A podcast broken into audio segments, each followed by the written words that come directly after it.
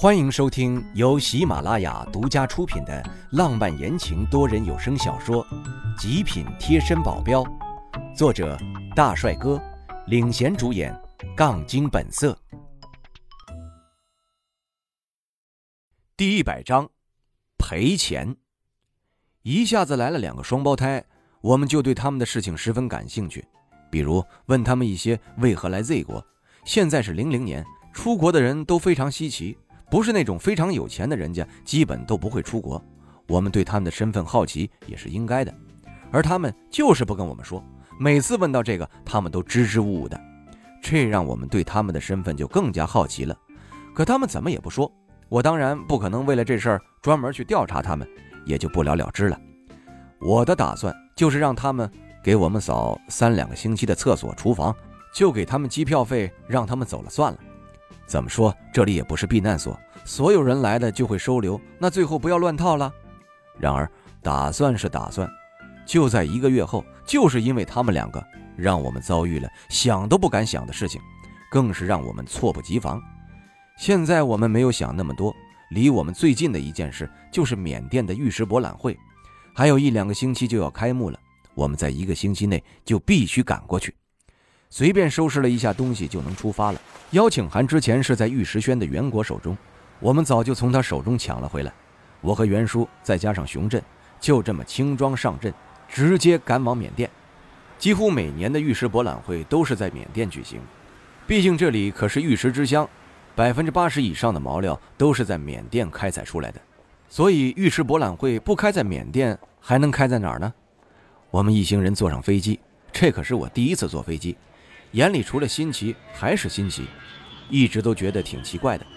为什么它装上个跟鸟一样的翅膀又不能挥动？它是怎么飞的呢？不经意间，我把这个问题问出了口。周围不少的人，他们都一脸的鄙视地看着我。我撇了撇嘴，算了，我还是不当白痴了。我咳了两声，挺起胸膛，气宇轩昂地走上飞机。买机票的时候，我们随便买的。没想到我们三个人的位置隔了那么远，不过也好，我也能一个人清清静静。正好我的位置靠着窗的。在飞机升起的时候，我感觉到了晕眩。不过等飞机平稳后，我慢慢的调整回来，看着离地面越来越远，飞向天空。这里的云很近，再往上，我能感觉到云就在我底下，这感觉还真不错，有了一种一览众山小的感觉。看着地下的建筑和人都那么的小，我就在他们最上方，我感觉一切都很美妙。我深呼了一口气，让自己闭上眼睛，感受这些一切。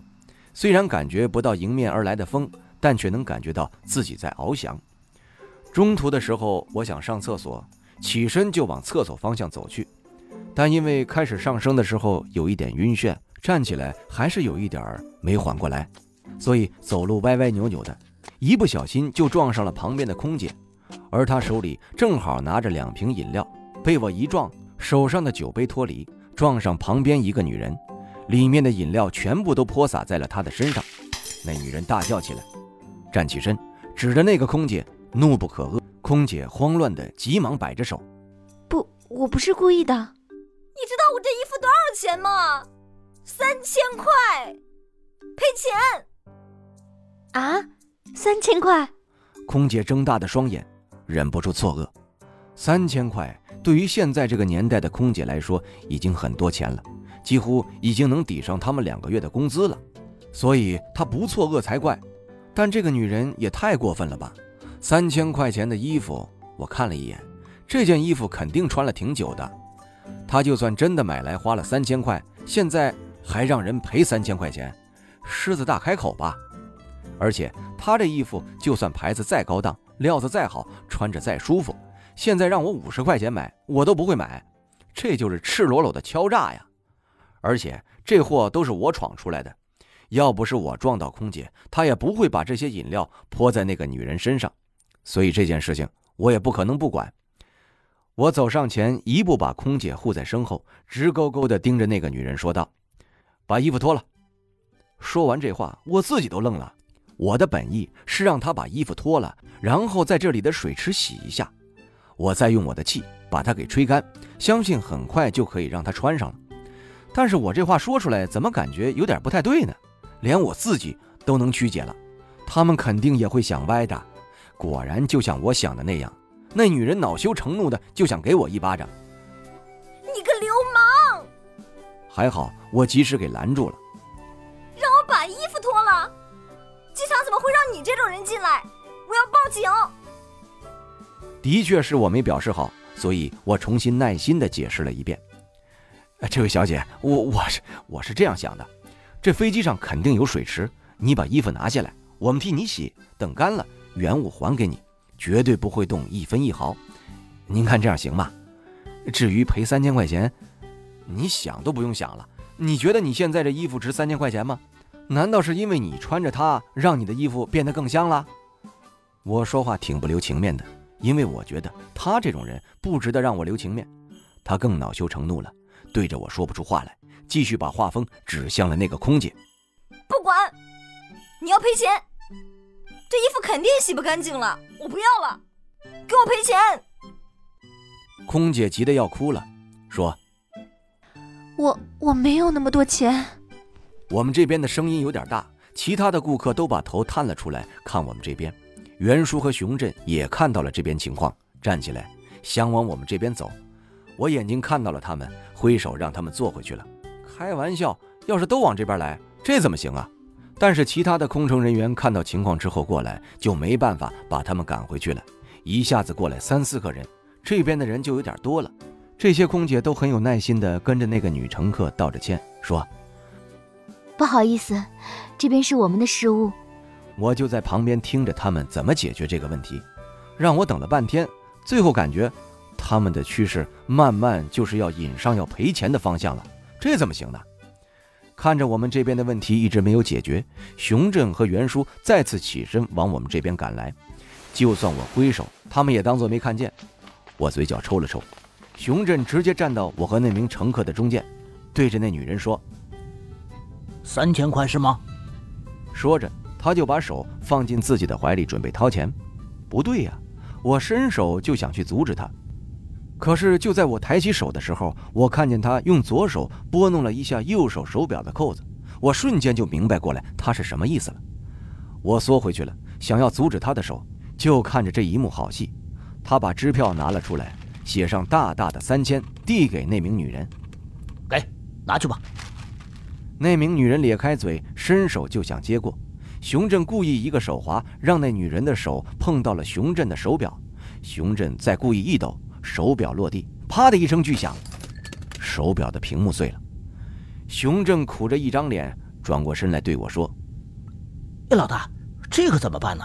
这可是你送给我的五万块的手表啊，这怎么说碎就碎了呀？”我把眼睛往后一瞟，那女人张个大嘴巴都能塞进个鸡蛋了，就这么目瞪口呆地看着我们，我觉得好笑极了。顺着熊振的话就说道：“还能怎么办？”，当然是让他赔了，总不能让我们吃了亏吧？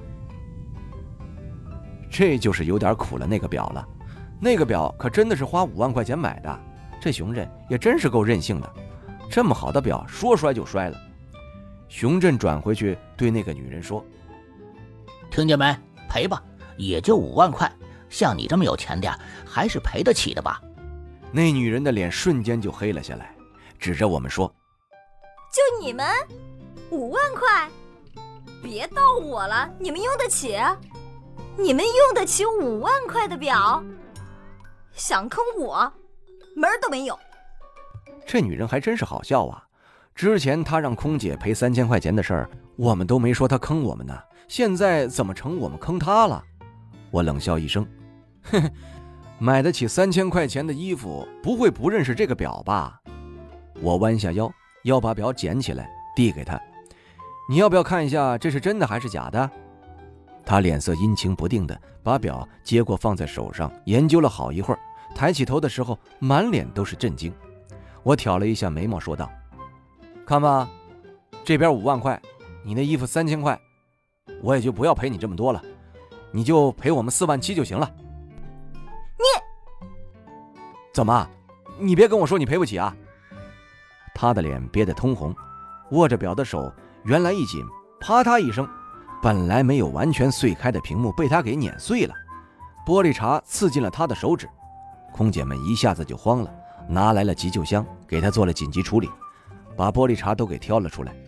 事情进行到这里，也就没有必要再追究下去了，再追究的就是咄咄逼人了。我和熊振走回到自己的座位，在与那名空姐擦身而过的时候，他低声对我说了声谢谢，我对他笑了笑。听众朋友，本集已播讲完毕，感谢您的收听。